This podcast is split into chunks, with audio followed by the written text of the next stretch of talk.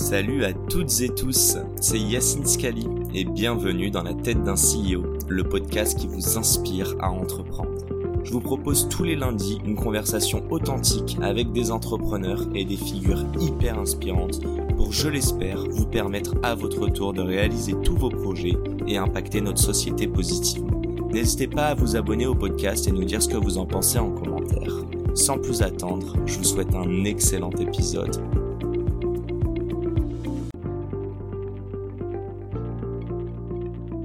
Hi everyone, I'm Yasin Skali and welcome inside a CEO's mind.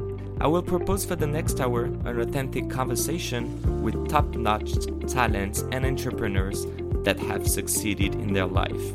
Please do not hesitate to support us by subscribing to the podcast, obviously, but also leaving some comments and a five star rating. Now, fasten your seatbelts because this podcast is about to start. Enjoy.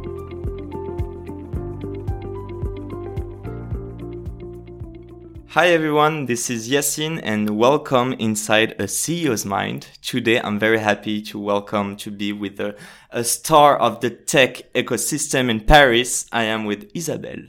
How are you, Isabelle? I'm good, thank you. um, what are we going to talk about today? Who are you the CEO of? Well, I'm the CEO of Joli Moi, which is a social selling platform. Okay, so social selling, I think it's much focused on beauty. It is focused on beauty indeed. All right. Okay, everyone. So just so you understand, this podcast will be fully improvised, but we still have basic rules. So at the end of this episode, we're going to have like, uh, how can I say? Yeah, quick questions about inspiring uh, people in entrepreneurship that you will have to answer. But first of all, I would like to understand basically, uh, I don't think you were born an entrepreneur. So yeah, what did you do? Um, before creating, um, founding Joli Moi? I think you did a lot of stuff. So yeah, well, you know, um, actually, Joli Moi isn't my first startup. So my first startup I created in 2010. So I'm kind of like an old entrepreneur, not so old, but um, and I wouldn't say that. Yeah. um, and before I did that, of course, well, I was a student, right? Because my first venture, I uh, started it um, on the school bench, um, and so I guess before that, um, I was I was like a normal kid, really, uh, following like a pretty much uh, classical education in France. Yeah. Uh, maybe what's differentiating here is that um, at the age of uh, 16, I actually got to go and live in Australia um, to study in a completely different country, of course, but in a different language because I got to study in English in yeah. a fully like English speaking only school, and there was no French there. Um, so for a full year. For two years. Two years. Yeah, well, actually a year and a half. But uh, I did my uh, uh, year 11, year 12, which is the equivalent of uh, uh, première terminale in France. Uh, Thanks for the yeah. non-English speakers. uh, yeah, uh, and so I I graduated from my you know um, baccalaureate over there, and um, I think it. I'm, I'm mentioning this because definitely, um, you know, I'm not sure I would be an entrepreneur today if I hadn't had the opportunity to just be unrooted from my home country and to go there with my my family actually because my mom got to work there as a job opportunity. Okay. Um, yeah, and you know, it kind of rocked my world because uh, I, I didn't have any more friends. Yeah, like Michael. yeah. uh, I didn't have any more friends. Uh, I was in a in a very different education um, educational system um, in a different country. Um, you know, no real um, things to hang on to, uh, and I had to. I wouldn't say reinvent myself so much. I mean, but but a little because I was the Frenchie over there who didn't speak so well English because um, that wasn't my first language in France, uh, and so I had to learn you everything. You still spoke a bit English. I spoke a little bit, but to be honest, like there's, I was like second language in English, and you know the the capacity of French schools to teach language, right? so, my mom is uh, an English teacher. Don't no, say that. Mom, your mom is, don't is, listen. I'm her. sure your mom is the best teacher, but um, the, no, is. I wasn't. I wasn't super good at English, uh, and also there's a big difference between you know learning how to speak English in a more like day to day conversation versus actually doing uh, your uh, two final years uh, in English with a lot of different topics, and, and that was pretty intense. Uh, but I I'm really thankful because having lived that, um, I, I, I, pushed myself, and also uh, I, I, got such a different education, which is super pragmatic. Um, I realized also maybe the, the, the, main realization was that, you know, you may be someone or you may know something at one, when you're in one place in the world and it's just as easy as you take the same person and you put, put that person maybe 100, 200, 300 kilometers away if you cross a, a frontier or even in that case, thousands of kilometers away, you're definitely not the same person and you're not perceived at all uh, the same way. And, you know, this makes you realize when you're a teenager, a lot of things and that was like super interesting to realize that. And I guess to know that there's really a, a road to invent yourself, reinvent yourself. And I changed as a person when I got to live there, like in the good way, I think. Um, and I realized my culture was nothing uh, when it was outside. And to be honest, the Australians, they're, they're great people, right? But they didn't care so much about, you know, my culture. French so people. no, well, they do care, I guess. well, at the time, you know, uh, the, the, the, Australians have got some issues with the French uh, regarding nuclear um, trials in the, in the, in the ocean. So, yeah, um, but I um, don't think it was it was the the case at that time. No, so. no, no, it wasn't. But um, especially at sixteen year old, I, no. I, hope you guys don't talk about those. No, stuffs. no, no, we didn't talk about that. But you know. To be honest, they weren't super interesting in knowing, you know, uh, what I knew in France and, and the conversation you could have in France were not the same you would have in Australia. And I was in Melbourne, so I had to adapt. And I guess this gave me a, a lot of skills um, to to become an entrepreneur. Actually, uh, I can definitely see like the the link between getting into an, a culture that you don't know, like being nobody, and also like well, actually, you you so you're going to tell us all about it, but you left studies, so you you left uh, your your high no your business school, I think. You did a business school, right? Yeah, but in, uh, well, yeah. I, I I came back to London and then to France to study after the baccalaureate. And then you became an entrepreneur right away. Right away. Okay, yeah. just have one little question. Uh, you're talking about like bridging the this culture gap. Uh, can you, you know, picture yourself back when you were like 16?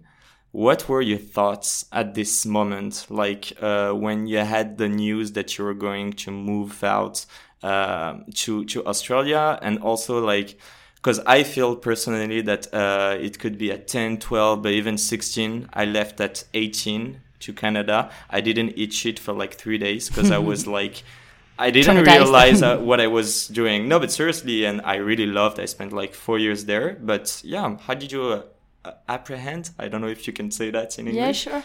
Um, you know, the funny thing actually is that um, this happened in sort of like a alignment of uh, planets. It, it, happens that actually before my mom got this promotion, which was totally random, right?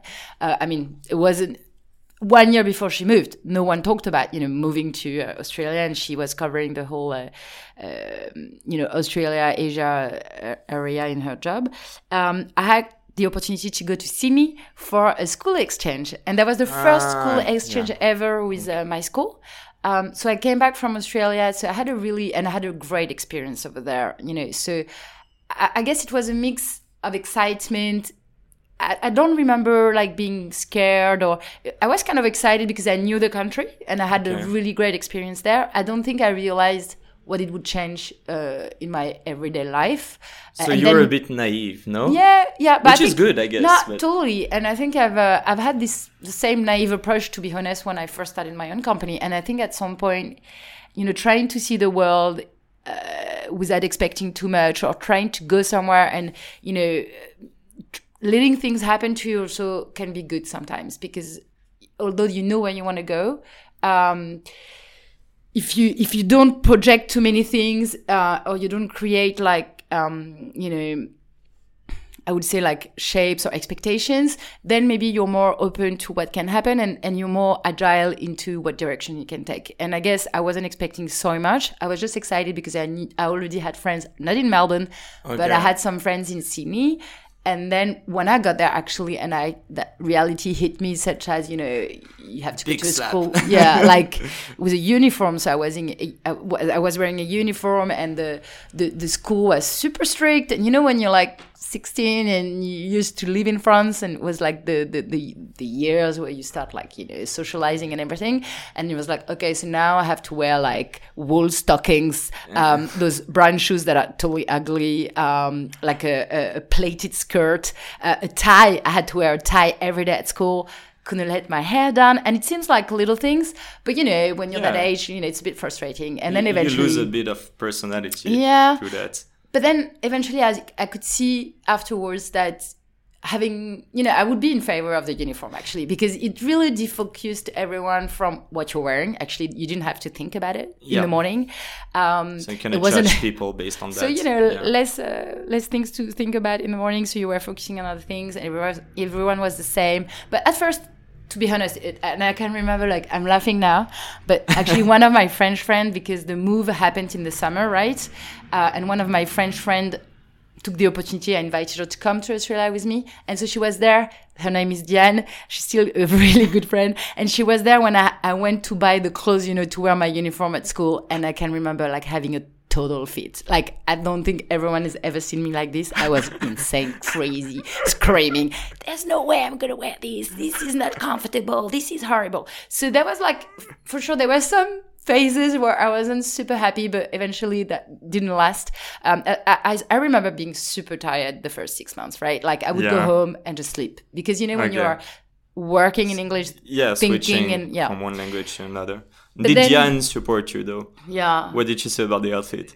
Oh well, you know, you, she knew she knew it would eventually happen. She, It's I think she was hiding somehow. She she I think she was scared I would hit or throw something at her.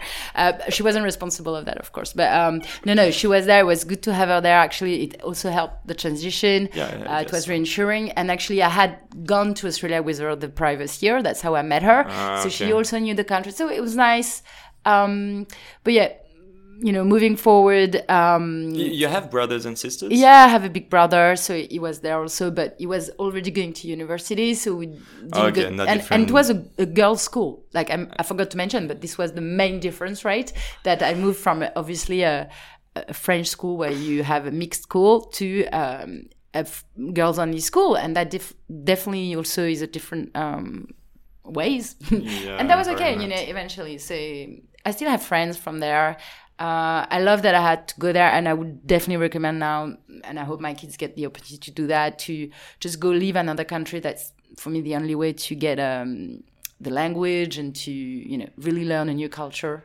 That was amazing in the end. So uh, I think we can more or less close that chapter on Australia. For sure, And yeah. coming back to Europe, I guess. yeah, Um, I don't think you landed straight to Paris. You you went to like another city to to pursue your studies. Can you tell us a bit about it?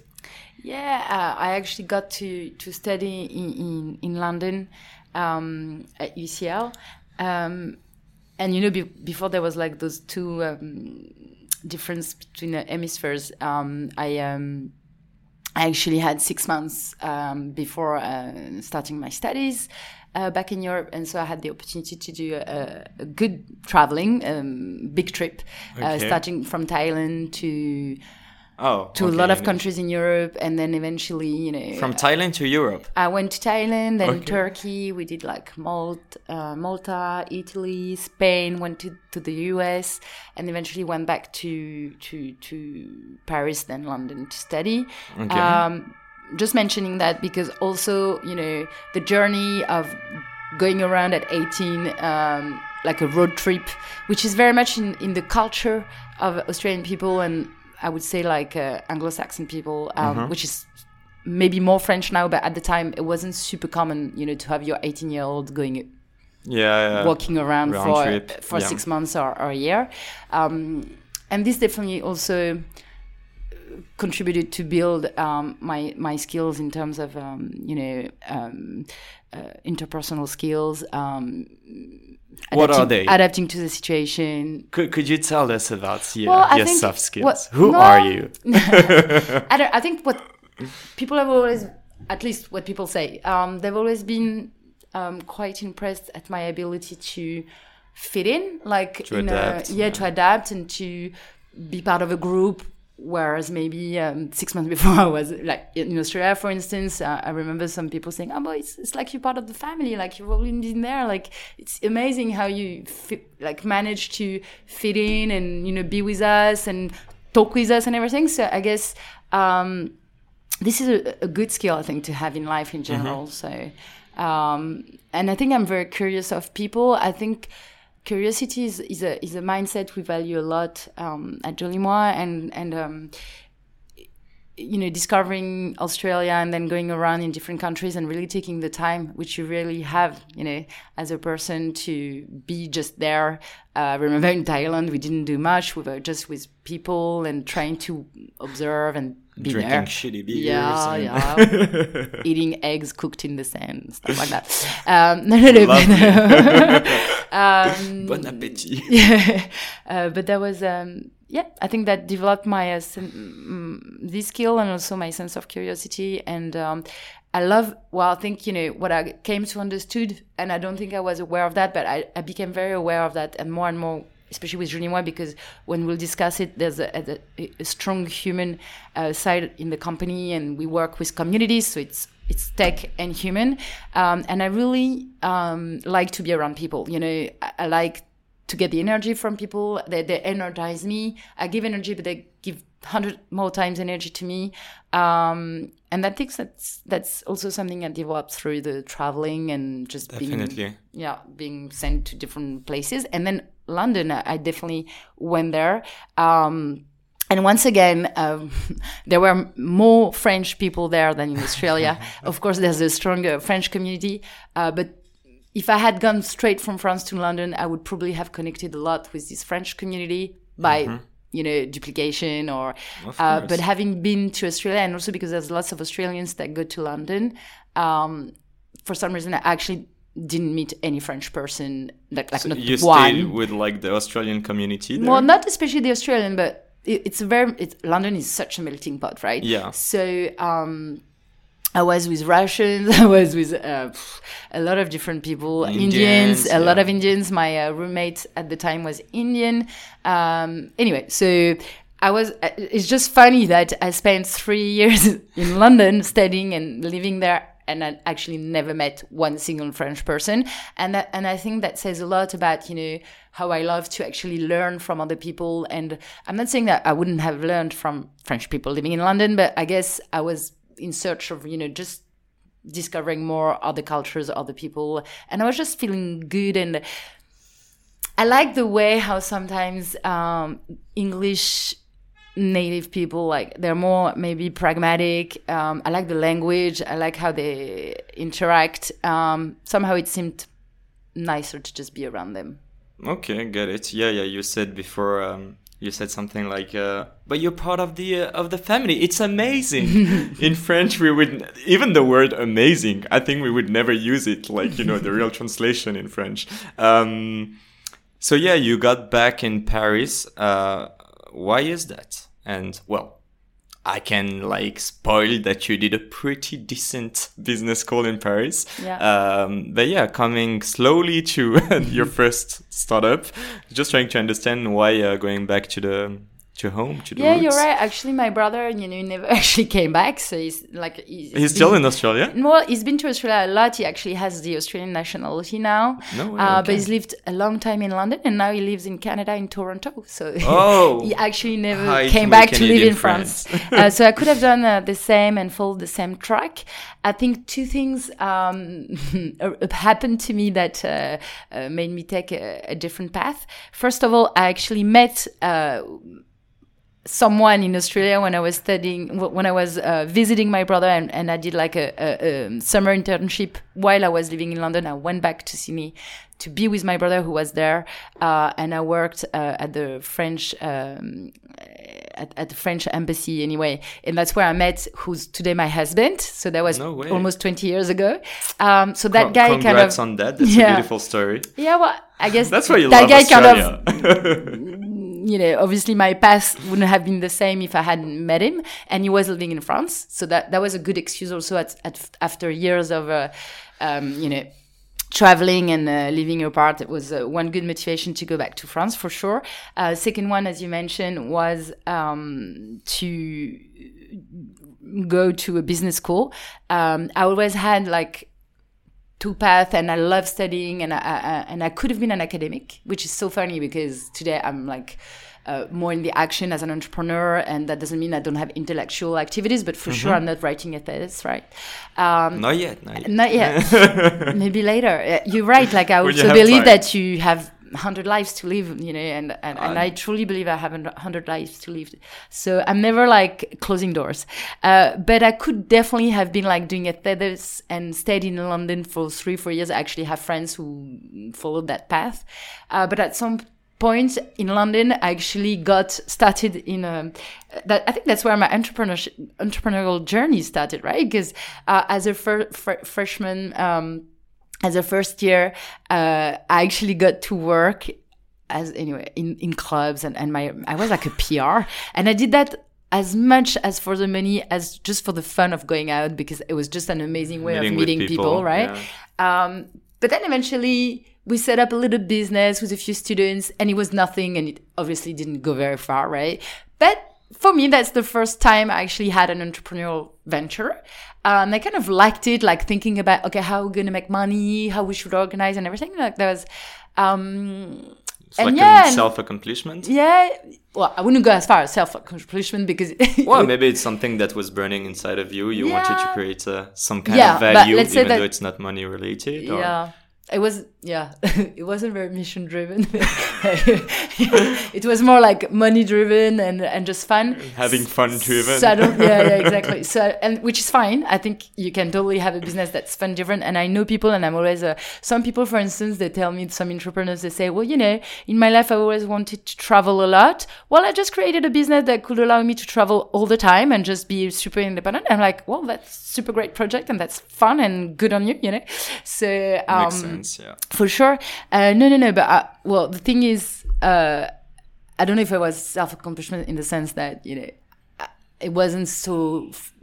I didn't formulate it that way, but now looking back, um, that gave me definitely uh, uh, something that I liked. And then I said, okay, I need to complement my very academic studies, which were super intense, economics, and you know, um, with a more pra- pragmatic, uh, and you know, uh, you, you studied economics. You said before? yeah, yeah, okay. yeah. So macroeconomics. It was. Uh, oh. So I did. I did a lot of essays, a lot of theory. Of, I did business yeah. and finance. Oh my god. Yeah. Well, I really liked it. Actually. I really did not yeah. like econometrics and all the yeah, stuff. Yeah, I loved yeah, it, but anyways, not for me.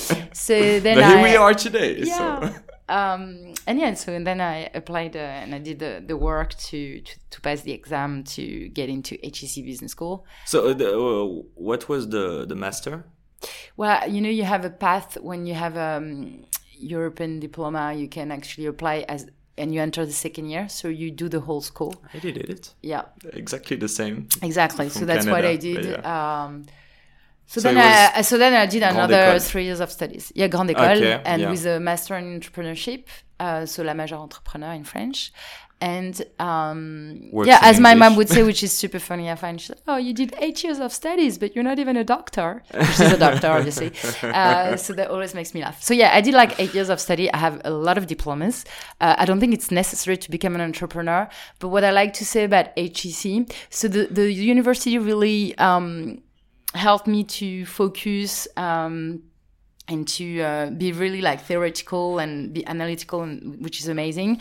Then preparing for the entrance at HEC really taught me some techniques to learn super fast, to retain information, to uh, use that information to actually create a concept super easily, super fast. And I think that's also one of my skills. You, you, you had to pass the, um, is it the French Tage Mage or the GMAT? It wasn't the GMAT. It was really like the admission uh, concours. Uh, admission ah, okay. Parallel. So it was exactly the same as uh, the ones that yeah. get out from. Okay. It's a different. It's a different. Ah, so path, we don't do exactly yeah, the same. Yeah. Okay. So I had to do like uh, like uh, yeah the, the, the, full track, uh, and there was a written exam and then oral exams on a lot of different topics. Um, you were saying that this gave you. Um, is it like a mind structure of a way of like uh, you know, uh, apprehend projects and the, the way to think and Yeah, I don't think it teaches you. I don't think in well, ob- obviously depending on your major, depending on how much time you invest and on the the topics you pick at school, you can. definitely I'm not saying you're not going to learn anything at the school. Of course, we learned a lot of things. Um, but I think what we learned was, uh, and what I retained from that experience, which is a great skill to have in life in general, is just to learn how to learn, first of all, which is just amazing to learn how to learn.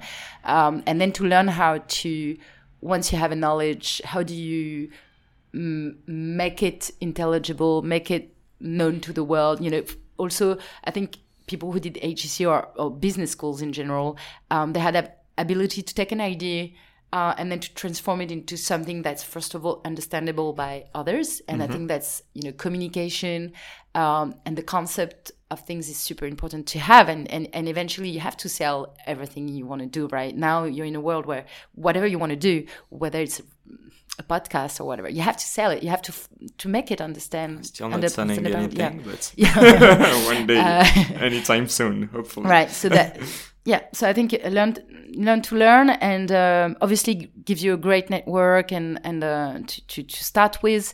Uh, and and most specifically the major i did HEC entrepreneur is an amazing uh, platform because because this is through this major that I could actually um, uh, try uh, and and get all the basics to set up a business. You know, we did a lot of different uh, practical work. Actually, that's one of the major at HEC that's super practical. There's very little theory, and all you do is um, work with entrepreneurs. Um, try to uh, you you go through different what they call missions, where you go uh, set up a company close a company, um, uh, turn around a company. There's all different topics. Uh, be the uh, the right hand of a CEO. So it, you know it's amazing in one year to to get the chance to to live through the different stages of of the, of the company. Um, and that's also where I met um, GC. That's also where I met my first associate in my first um, company, uh, and that's where I got to do my um first business. So definitely, uh, it was game changer for me to, to go to that school. So So you never asked yourself, should I? F- well, actually, makes sense. Like you did a master in entrepreneurship, so you knew that after your master degree, you would basically create your startup right away. no, I mean not hundred percent of the people that did the major, you know, set up their own company. At least not um, just after the the, the major, studies, right? yeah. Just the numbers, for instance, for our year uh, was thirty percent of the students set up their own business, and that was like super high. That was like a super high number because back then. 2010, you know, the, the market wasn't super uh, friendly for uh, Yes, for definitely. employment and everything. So people kind of have less risk to, oh, let's try. And if in one year we don't succeed, we can always go back to the market and, and, and eventually would just be at the same level as it is now, right? Because there was a bit of a crisis at the time. Little one. Yeah, a little one. Um, yeah, so. What, uh, what, what, what are the, if you can tell us just a little bit about the, the companies that your, your peers, like your, yeah. not colleagues, but like uh, classmates, Yeah, for created? sure. I mean, um, there was a well, made in the there was L'usine Design, which uh, Okay. which was created by Émilie Gobin at the time. Um, there was Et moi et moi, which is a fantastic brand that's grown today what it is and uh, created by Adèle Bounine and uh, Nathalie Farjon, who were in uh, my major, for instance. Um, what other companies can I think of? There are other companies, but I, I, I don't remember all of them. But um, We'll- because we'll some of them are not there anymore, obviously. Okay. Uh, how uh, different topics really, like, uh, but that, that's a few examples, yeah. All right. And of course, Dermance. yeah, and I was about to say, I think it's about time that um, I think w- can we say that Dermance, so the company that you have uh, founded, is I don't know if it's like the mother of Joli Moi. I feel that you have seen, you have identified the the, the problematic, the pain uh, that you're addressing at Joli Moi through uh, Dermans. Yeah. Or maybe I'm wrong. Tell me. No, no, definitely. Well, I don't know if it there's And what was Dermance, by the way? Yeah, yeah, yeah. Eh, But definitely, that first venture um, uh, is is a. Uh, was was necessary and is definitely at the foundation of the new company. Uh, but if you uh, by mother, you understand that the child uh, way surpasses the the mother, then I would agree with that maybe, uh, which is the dream of every mother, right? That the child uh, just goes far beyond. or the master and the Jedi. right, I don't know how exactly the go. master and the Jedi. Um, yeah, Dermance is a is a skincare company, um, but also a network. Uh, so Dermance is a anti-aging brand that I launched in 2010 with Gregory Crossley. Um, who is a pharmacist and who did all the R&D in that company and We, we maybe say hi to him. yeah, hi, Greg. Um, he actually lives in Canada, and uh, we see each other regularly. Say, Okay. In Super. Toronto also? uh, yeah, no, Montreal. he- no, he's in Montreal. Yeah. Yeah, Classic. yeah. Classic French. Well, he works for an American company. Uh, no, but so Dermance also is a, is a brand, um, mature skin brand that we launched with already a vision on uh, communities and social selling, or what you call direct selling. Um, at the time, you know, um, we'd seen, and that was one of our inspiration for sure for launching a brand, uh, Nuxe, founded by Aliza Jabès, who had already a great success, or even Caudalie, uh, launched by Mathilde Thomas in France. But they, th- those brands, they were the proof that you could actually launch an independent brand and take like huge market shares. Um, however, they had kind of trusted uh, the, the the the of the counter like uh, chemist sort of network, you know, retail network. Uh, anyway, so when, when we identified the different channels through which we could launch our brand, um, you know, those brands had done super well on their field. Uh, and we started thinking kind of outside of the box. And, you know, this is also Those were like fully uh, digital. no, they were in a Okay. pharmacy, like a Okay, so- network, retail okay. network. Brick and mortar. Okay. Yeah, brick and mortar. Of course, then they went digital, right? But they, at the time, that was they were super good and Not so mainstream. So yeah. Uh, and so we're thinking, okay, well, we're just young entrepreneurs. We're going to launch our brands, and we got super inspired also uh, by a brand that's called Bare Minerals, which had a, a sort of a go-to-market that was super smart, really relying on testimonials, you know, um, communities like of users, and you know that's just that's the story. Like when we were pitching the idea because i remember super well there's there's a time in this uh, major HEC entrepreneur when you actually go for a couple of days uh, in the mountains with the 90 people who are also in your uh, um, year um, and you get to work on your project right? And i remember pitching the idea and then discussing with and that's the power of the network and that the power of, uh, of conversation discussing uh, with my peers. And someone who had worked you know, in total different network, like luxury, came up with the idea, like, but have you ever thought of like just maybe reinventing, you know, um, direct selling, like vente à domicile? You know, this model is super interesting because you have like a very uh, close relationship between the seller and the and the customer, and then maybe there's a new experience to create around that, and that's that was it. Like, obviously, that person worked on something else, so didn't dig, but then as it happened, uh, and because even in France, uh, I think there's one in three people in France that has either done social selling uh, or bought through social selling, which is an amazing number because it's not so well known and it wasn't super well known at the time. Um, my associate, actually, Gregory, his mom had uh, worked in social selling and anyway, he had ne- networks uh, in the social selling industry. Very, very, very traditional way, very physical. Um, not what we wanted to do. Obviously, we were already in a digital world and we wanted to modernize all that. But still, um, kind of opened doors for us, and at least it opened something in our brains, and we're like, ah, okay. Maybe that's super smart to launch like what we would call today like a DNVB, like a, a, a digital ver- vertical native brand, and and um, uh, and we did it, and that's how we launched Joli Moi. So, uh, So th- the- Dermance, sorry, and so that was uh, now I'm super Joli Moi, as, as you may understand, but um, so Dermance uh, was launched, and we did the products, we did everything from the formulas to producing the products, obviously, to launching and to distributing them. So we were like full integrated, verticalized.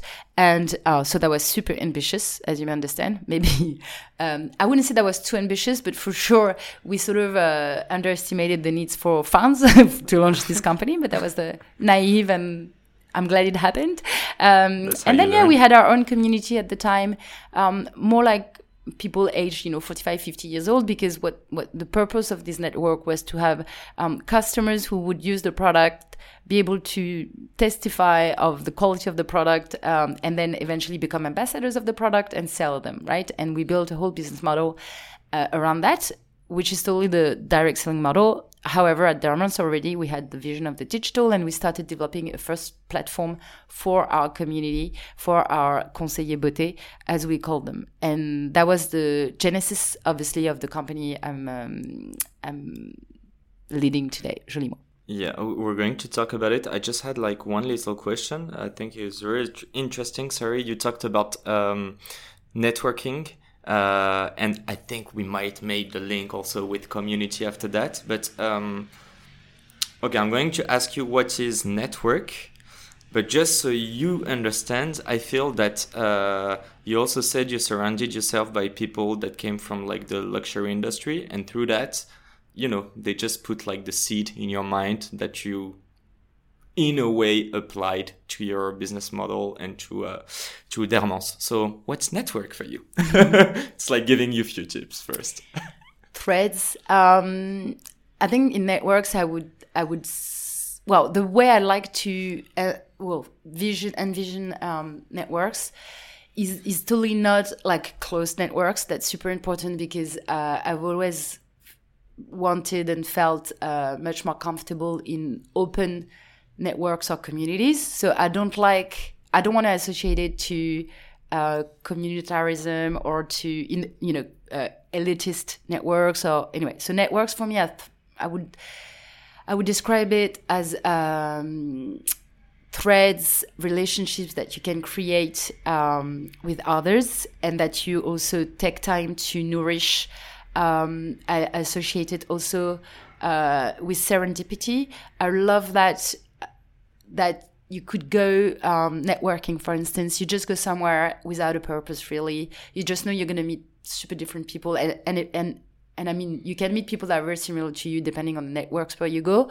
And it's good sometimes to have really peers. Like uh, I love going to the Galion Project. There's a lot of CEOs, a lot of men in a lot of different business. So at the same time, they're CEOs, but they have such different businesses. And this is what I love about entrepreneurship is that being an entrepreneur, you know is, is, is one thing and it's a lifestyle right mm-hmm. but then between two three four five different entrepreneurs there's just as many businesses ideas ways of doing and what i like is that i can still surround myself with entrepreneurs but then at the same time it's super different people right so networking for me is definitely building relationships and investing time in um, meeting people um, being curious about them, their business, and then also also the pay forward. And the serendipity is, is about really triangulating yourself be curious and and just let the magic happen. Sometimes you meet people you don't know why, you don't know what for, and you feel, oh well, I just met a great person, and sometimes you really connect, mm-hmm. and you don't know, but like two, three, four, five years later, it happens that you think of that person, you're like, oh my god, I'm going to do something amazing with that person, right? And and and really, I believe in that. I really encourage also my communities to think that way, mm-hmm. and I think also more generally speaking, network for me convey the sense that you definitely have to go out there connect with people and I can imagine a world where everyone is connected somehow. And I guess that's also part of what I'm trying to build with Really. Um, and I like the idea of openness and uh, just creating threads and links of like groups of various shapes and forms. Like I truly believe that, you know, there are communities of interest and it can be A, B, C, D, and sometimes it can mix and, and change. And networks for me, that's what they are. Uh, and as you noticed, I talked a lot about human people. So they're definitely about human people empowered eventually by technology. Obviously. Um, would you just say that all those people, I would say entrepreneurs, but maybe in any kind of community, their common link like is what we you would call the passion about something? Is it like a lifestyle? It, would you say it's this, or it's just like a state of mind, or? Well, I don't think you have to be passionate to network. I think, or for sure, I would say the one common link between people who like to network and it's just um, you know, it's super comfortable to just keep your same friends, your same relationships, to stay home and to just, and it's fine. And I love doing that. And I love also having that homey feeling, being with my super close friends. I have, I'm super loyal. I've had friends for, you know, since I was obviously in Australia, but even before. And uh-huh. I've had basically I always had uh, some friends along the way through my new uh, adventures, obviously, but I have the same friends and I've had the same friends for years and I'm super loyal and I love that sense of comfort and being with them and super agreeable and super nice. However, I guess the, the common point between people who like to go there is the curiosity and, and I think our world more generally definitely needs people to want to learn more about the others, trying to understand them, trying to know, know, to get to know them. I think there are so many biases, there are so many conceptions about who people are, what they do. And I love the idea that, you know, you put yourself in, in a, in a position where you try to, you know, take away all those biases. It's super hard, but try, try to just be open-minded and curious and try to listen to people. And to be honest, this is one of the most inspiring thing you can do. Like if you really do it that way, for me, it's, it, it always creates, as I was saying in the beginning, you know, I really feed on people's energy and being with people and listening to the conversation and discussing with them. Like I'm, I'm totally someone who works and even with my teams, you know, I need to talk and, and do like ping pong and that's how the best ideas come out, right? And I believe that as well in networking. And sometimes it's not something super concrete, but it's like a lot of dots and at some point it's going to be pam and then the light is there because you have connected all those dots in your brains. So networks is also that, you know, and, and I just think you and it's hard to invest time especially when you uh, eventually have children and you have so many things to do on your agenda uh, your company and your company and you have your calendar that's already full uh, but I definitely think it's never wasted time. And every time you know I, I just will maybe end the topic with this every time I was like, oh my God, uh, well, you know, I'm tired. I, I was invited invited to that uh, evening or cocktail or whatever. And i'm like oh should i go? Is this a waste of my time? And i try to push myself because you know obviously as i said it's comfortable to go home. Yeah, uh, and i go and every time but every time i meet amazing people even if it's one person i mean if it's one person you meet that's amazing that's enough. I mean that's already huge right? Mm-hmm. and sometimes people can really change your life like or your business or the course of actions that you're going to take because for some hand there's a click that they click and um, i think we should really it's a gift we do to ourselves you know to go out there and meet people and try to be open about people. Could not say more about that. Totally agree. Uh, even though yeah, quite a few times uh, I haven't gone out, even though I was invited. Oh, uh, Sorry about that, well, guys. and you're right. If you're not invited, just go there because sometimes you don't you don't have the network here yet. But as an entrepreneur, maybe for the future or young entrepreneurs that listen, um, at the beginning, I definitely had also to go and build my own network. So that's what I want to say. Don't just assume that people have a network. Yeah. That's time invested. That's also willing to build that. And you can do it and, and, and, and you do it, you can do it pretty fast. And this is also super useful in your business. So I couldn't encourage people more to do that actually. Yeah, I feel also that uh, you can get into you know, great business schools, being in a great environment to meet with people. And I'm pretty sure, uh, without naming them, but I'm pretty sure you had like classmates that were really introverts and did not want to meet with others. Uh, but anyways, let's talk after 40 minutes about your company, your current company at least.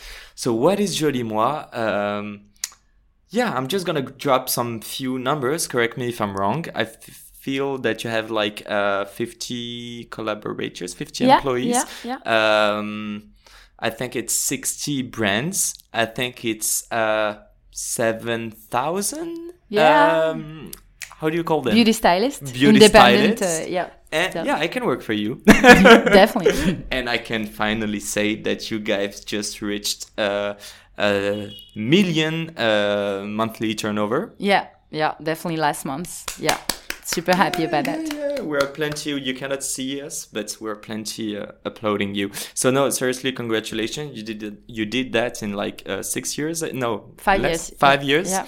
Uh, voila. Can you tell us a bit about that journey that is going? That is just the beginning. I hope for you. Yeah, well, I definitely feel like it's the beginning. Um, Joli Moi is this amazing platform um, that allows you know independent people, whether um, they're passionate uh, about beauty and wellness today or actually experts to uh, start their own uh, entrepreneurial journey to become a social seller um, and benefit from a catalog, as you mentioned, of 60 brands that we curated, uh, and then also um, benefit from the tech tools that we build and that we spent a lot of time building. Actually, uh, Yeah, you said you said it's a tech company. for sure, like um, you know, a third of the of the people here are just doing tech stuff, like developing algorithms, data, product interfaces. So for sure, we're definitely a tech company. And I guess if I had to synthesize, um, we recruit tool with the tech and um, you know train people to launch their own business uh, through social selling. We're a B two B to C business model. So really, our model is to help, for instance, our beauty stylist to recruit customers, um, drive them to the platform, and we also build tools for them to advise physically or digitally about beauty products. Um, if I, if you know, basically with the three 2.0 of Tupperware, uh, we are allowing um, peer-to-peer economy to happen. Today it's in the beauty wellness um, vertical, uh, but for sure our vision is that tomorrow the way consumer goods are sold is going to be through communities uh, of interest, and it's going to be a local and a digital uh, mega network of communities. And basically, we just want to be the platform to empower that. Okay. Um, I, I actually had a question. Uh, I think it was back when you were 25, you were building Dermance, but I'm pretty sure it can be also the, like the same for Joli Moi. Um, in that, you know, I don't know if it's in tech or in like the beauty sector. Did you have any role models that you could relate to, that you could, you know, get inspired from? By? Sorry. Yeah, well, you know, for Dermance, for sure, as I said, Mathilde Thomas, Lisa Jabès, they are strong women, you know, um, you know, who created their own brands and who had major successes. So, well, at least their their their personality and their brand was super inspired, inspiring for us. Um, at Jolie it was a bit different because obviously I had this first experience and I was in a totally different mindset. But I guess back then, you know, it was a time where we talked a lot about Glossier in the US, Okay. um, Beautycounter, um, and there was also uh, Jessica Herrin, if I'm not wrong, who built up a company that's that's called Stella and Dot, and that was social selling in a new way, already super digitalized. She founded the company in SF. Um, that was inspiring for sure. That's a company we looked a lot, looked at it a lot. Um, it's super different from what we do. We really took it a step further, but that definitely inspired us Very clear. and inspired me. and all the team. Oh, by the way, I think we haven't mentioned that, but uh, I mean, we said 50 people, but you haven't founded this just by yourself. I think you have co-founded. You have three co-founders. yeah. Yeah. After 45 minutes, it's the time to name them. Yeah, well, we just started to talk about the company, so that's okay. no, No, but, I'm, I'm um, sorry, I'm a no, really bad host. Sorry no, that's about that. fine. Uh, yeah, I guess the what's also super uh, nice about this company, um, as I said, for my first company, we had a duo uh, with Gregory. Uh, I loved it, and I loved working with him. Um, and I love working with my three co-founders, and there's three women. They happen to be women. Uh, I have to say, I didn't recruit them, obviously, because they were women. Um, the way it happened is that. Um, I started the company, um, I started working on it and did the first capital raising. And then it, very quickly, uh, you know, I knew that I needed to have strong co-founders to uh, actually deploy the vision and to, uh, you know, actually build the business. So, um, Because you were lacking of certain skills. for sure, yeah. Like um, you know, our CTO, she's a woman, Mathilde, uh, um, and we had also we have also Aurelia, who is head of network. So she's actually the person's person, the Okay. people's person in the company. Like she animates and she works with our seven thousand people, uh, um, uh, and she she, she makes she makes it happen. Yeah. Um, and we have Jennifer, who's um, you know in charge of the growth and acquisition, um, and also onboarding uh, all the people on the on the on the application um, because we also have a SaaS model on the application. So uh, definitely without them. Nothing would have happened. Uh, well, maybe not that way. and uh, it's it's super nice to have that collegial also um, way of building a company. Uh, it's, I think it's quite inspiring for our community as well to be uh, led by four women. Um, Definitely. That definitely empathize with with us. We have four very different personalities. Um, so it's great also because it can resonate in the you know uh, within the, the the members of our community who uh, are all uh, entrepreneurs, as I said, and and sometimes they start to just have a, a, a small revenue every month because they want to um, monetize their passion or they just want to do something fun and belong to a, a, community of super audacious, you know, bold people. Uh, and sometimes they definitely want to build a, a full-time business. And you're seeing us as women leading the company, for sure there's like a duplication and they get super inspired. So, and for me, having these people, these girls, these women, uh, working with me is, is, um, is amazing. Like, you know, and we share a lot and, uh, it's nice uh, to have that. Okay, very, clear. I feel that you talk a lot about community, um, brand also. Um, like maybe correct me if I'm wrong, but I guess both, you know, both uh, aspects of the company are linked. Uh, like how like how important is it to create a brand to also create a community um, and how do you do that and does it serve like the B2B, B2B side? So maybe on your brand side but also B2B2C so definitely talking to your end customers and to the beauty stylist.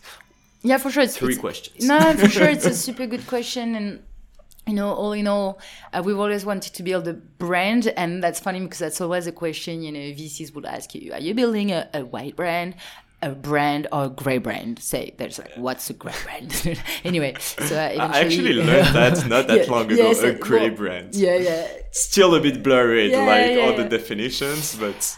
Well, I don't know if we. Well, we've always been clear, at least, on the fact that uh, since we were reinventing a new business model and creating creating a new paradigm uh, for you know social selling and distributing and actually you know through our platform we open um, this model to general brands and you know so so it's it's super new. And we knew that uh, in order to really be credible we needed to have a brand right? So a bit like we, we imagine our brand to be like a label. And if you do social selling with with Joli Moi um, it means something in terms of you know creation of the products and the brands as i said. It also means something on the way we do the social selling. It's it's in a responsible way.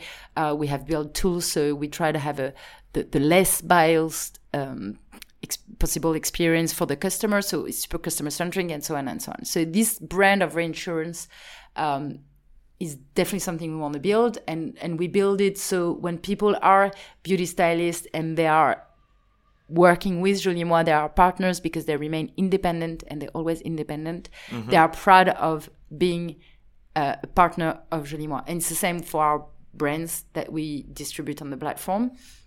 And you know, it takes time, it takes money, and it takes a lot of engagement to build a brand. And I guess the way we do it is through um, values. We have really strong values that we co-created with the first employees.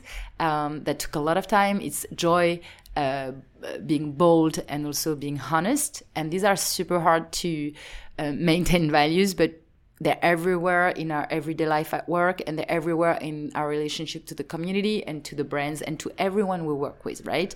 So I hope that even when we 200 or 300 employees and 100,000, um, you know, beauty stylists, you will still uh, witness and, and experience those values the joy the the boldness the the honesty uh, because that's that's definitely what we build the company on. We're super mission driven. Um, and so that's how we build the brand. And the brand is definitely that's interesting what what's super interesting in our model is that we don't totally control the brand right? Because you have those partners and there are going to be thousands of them. This community who who definitely takes the brand and makes makes it its own, right? So um, it's a it's a right balance between giving the guidelines, uh, being super inspiring with the brand and the values and everything. So they want to take those values, those brand, the logo, the identity, and you know, spread it out. Spread it out. Mm-hmm. And at the same time, because they're independent and that's a business model, and that's also what we strongly believe in, they have their own identity, their own personality, and they will for sure also have their own personal branding. So that's what I guess they talked about the gray brand, right? But um, I think the as we grow and the more we grow, um, you know, Joli Moi is becoming a brand for sure uh, in the social selling industry and for everyone. But we, we always have to remind ourselves that um, the brand is also what people make it, and our community definitely owns the brand and also makes it its own. And so it's it's not perfect, but we we like it that way. Very, very clear. Um, I'd like to just double down on one thing is like the, you know, the beauty stylists. Uh, so the way you recruit them.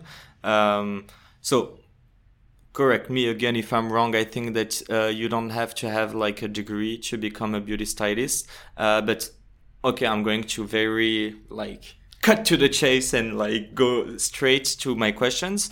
Um, I feel that you you teach a lot and you teach them a lot where I don't think you have like a return on investment that is on the short term. So basically, you will help them on administrative and legal stuff, uh, even though your objective is just for them to help your brand sell. So, is it part of the culture? Why do you guys do that? Do you think it's like a, a long term investment? And is it related to the brand, or do you just do that because it meets your values? yeah, well, it does definitely meet our value.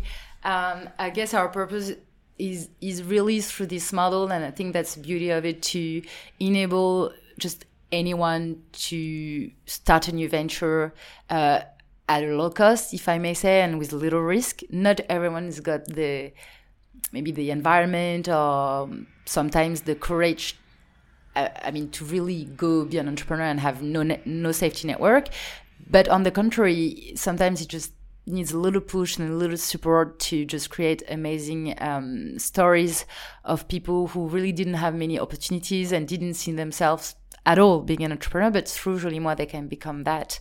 And definitely um, becomes someone new and they change and eventually they wouldn't have the strengths and knowledge even to become their own entrepreneurs. And i've always said you know whether it's my employees or someone in my community um, i cannot be more proud when i see people just leave um, to create their own business. I think definitely if we manage that and we change someone's life that's already just huge to have done that in your life as an entrepreneur, I think. And what we're doing is doing that for thousands of people. So we definitely teach a lot, but mm-hmm. they teach us a lot as well because this business model, we like co-creating it with the community. And I, guess co-creation is really at the heart of the business, right? Uh, you know, in terms of product design or technology, first of all, um, we super strong on discovery. Maybe if you look at our teams and, we, and when we compare to other tech companies, and our, we have a lot of interviews, obviously, uh, to hire people. We are hire, hiring people, by the way. Um, so product managers. I'll put the link. Yeah, product owners and everything. Um, we we we are super good at discovery, and we spend a lot of time talking to people, listening to them, and definitely we do teach them a lot, as in we give a lot, a lot of support, a lot of tools, uh, but they do teach us what they do, how they experiment, what they would like, and definitely the product and the whole company is, is truly co-created with the community. So this is super, super. I think it's super. Uh, you, you talked about return on investment, but for me that's the best investment we can make is is is giving to these people so they can then help us build what's the future of you know peer-to-peer economy. Um, so it's collaborative. it's definitely super collaborative. Uh, it's a lot of uh, energy and engagement but that's totally a mindset and aligned aligned with our values. Um, but it's it's I mean it's it's not just uh, we're not like a, an associ- uh, ONG right? Uh, NGO sorry in English. Yeah. um, we're not a non-profit organization, right? We we're definitely doing this with the vision to build a new model, and they're helping us do that, and also because we're creating a new business model. You know, making anyone uh, a good um, advisor or social seller digitally as well as physically, it's not given to anyone, and that's our uh, know-how. And this know-how we continue to build it and to learn every day with the community because social networks change, because technology evolves, because the way people consume or communicate evolves super fast. And um, we there's something we work a lot on at Joli Moi. It's collective intelligence, and it's not just a word. Uh, we have data to support it. We collect a lot of data, and we also have a lot of testimonials and people working with us to make this company. So, you know, sure we are 50 employees, but we 7,000 people strong to build the, the future of this economy this is okay i'm so sorry i have to to be honest it's been 47 minutes i told you at 45 50 we will be done i'm sorry i'm too passionate about That's it okay Um, this is my last question before we just shoot little questions uh, um, on a video. So it's going to be on all social networks. So please, guys, connect, subscribe, blah, blah, blah. This is your uh, publicity, your like this is your moment. We're doing this in English. All the team actually, I think, is talking in English uh, internally. Yep. I believe that you have international ambitions more than just French speaking countries. Can you tell us just shortly a bit about it? Yeah, for sure. We're already like generating 10% of our uh, revenues abroad, which is which is super nice. It's definitely not enough. We have, a, as you understand, we have a vision for the peer-to-peer economy and social selling. So we definitely want to expand um, to other countries, uh, Europe, but not only Europe. Um, and so, if I have a message maybe to say is. Uh, you know um, the way Subscribe.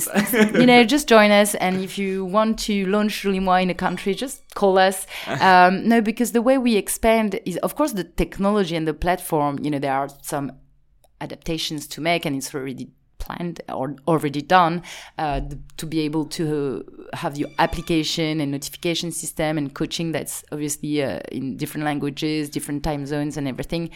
You know that's tech but for sure uh, because we're building networks um, and we want to build networks across the world the way it happens also is through having people who in some countries will um, be the first uh, entrepreneurs to launch Joli Moi with us, the right? So savers, to be the first uh, beauty stylist in Canada, for instance, or in the US or whatever. Um, and so yeah, it's called uh, the strategy is called like I don't know what the word in English. It's essaimage. It's like spreading and people like recruiting others, and it's uh, the network effect and and the m- m- word of mouth, right? And we already have people Snowball effect. the snowball effect, and we already Yeah. have like a lot of people in our community who are totally like waiting and jumping and saying when are we launching this country and when i have this this this person who i can uh, get started already and so it's super exciting um, just to finish maybe on the international front we're definitely in the starting block to expand just um, want to take it like reasonably not slow but reasonably slow um, in order to just fine tune a few things um, in france it's super important for us especially regarding the current environment we're aiming for profitability next year, which is uh, also a super amazing milestone. Startup. yes. Um, Yeah, and at the, and and also with three three numbers growth, you know, three digit growth. So that's like a, a true challenge to grow at that speed and and, and become profitable. Um, but we uh, we're definitely looking at the international front, and um, I have a call actually uh, this week with uh, some people abroad to to start um, planning this. So stay tuned. Yeah, can't wait to see like the the next um, next news. Uh, I already subscribed, as you can guess. oh, by the way, it's just like to finish on that, but uh, you guys has raised uh, six million. Seven year? million euros. Yeah. Seven. Sorry. That's seven all right, that's all million. right. I still one million, one million gap. No, seven million. So I truly hope that, uh, but I am sure you will wisely spread this money, and uh, I cannot wait uh, for you, but also for me to see um, Joli Moi in other other countries. Guys, we will be back in literally 15 seconds for the last uh, questions, and um, and then I can let you go. Actually, you can let me go. Anyway. Thank you, Yassine. So, if you could pick only one word or a few words to describe entrepreneurship, what would it be and why? Being naive and bold. Why?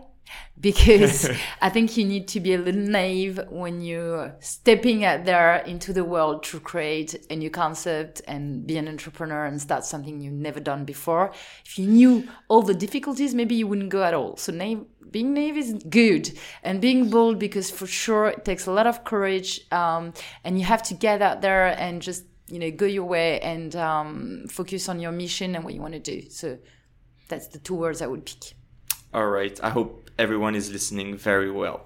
Second question uh, If you had the opportunity tomorrow, like right away, to pick a board member that would be alive, dead, uh, fictive, or real, who would he or she or it be and why?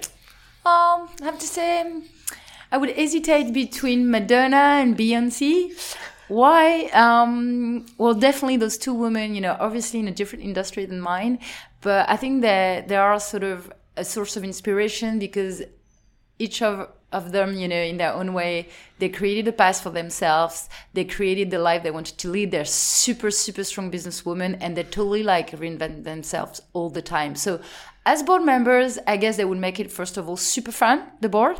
Uh, maybe they would sing sometimes once in a while. That would be cool. And joy, you know, is one of our values at Joli Moi. And second of all, I think there would be great advice for how to just reinvent yourself or reinvent the company along the years and become just a blockbuster. I hope they're listening. I hope too. um, sec- uh, third question. Um, yeah, if you had like a, piece of advice that you would like to address to our audience, so um, I would say that most of them are either launching their own startup or trying to launch their own startup and maybe facing fears, imposter syndrome, and all those shitty feelings. Yeah. What would you say? Well, you know, definitely I would say you've nothing to lose. Um, just go out there and do it. Um, you have to build, and especially in today's world, I really strongly believe you have to build your own world uh, and make your own path. Um, and you know, you never fail. You just, um, and I really truly believe that you just learn. And no matter how hard it is, no matter how many times it takes for you to succeed in what you want to do, the lesson is you learn all along the way and that's what life is about. So just go there. Just go. I hope they will go. I will like if maybe I... they're scared now. I am. I'm really am. Can i ask one little question? Yeah for sure. This is the last one i swear to god. Okay. My last question is um, what makes you the most proud of on your daily job for sure, uh, what I'm the most proud of is to see the journeys um, of both my employees within the company and also, of course, uh, the thousands of people in the community uh, who have I have thousands and you know of amazing stories to tell about you know how they reinvented themselves, how they became entrepreneurs, how they earned more money, how they changed their lives, how they're just doing a work of passion and just enjoying themselves and creating you know step by step joy um, and you know links with people. And I think that once again this is creating a lot of value a lot of social impact locally and globally.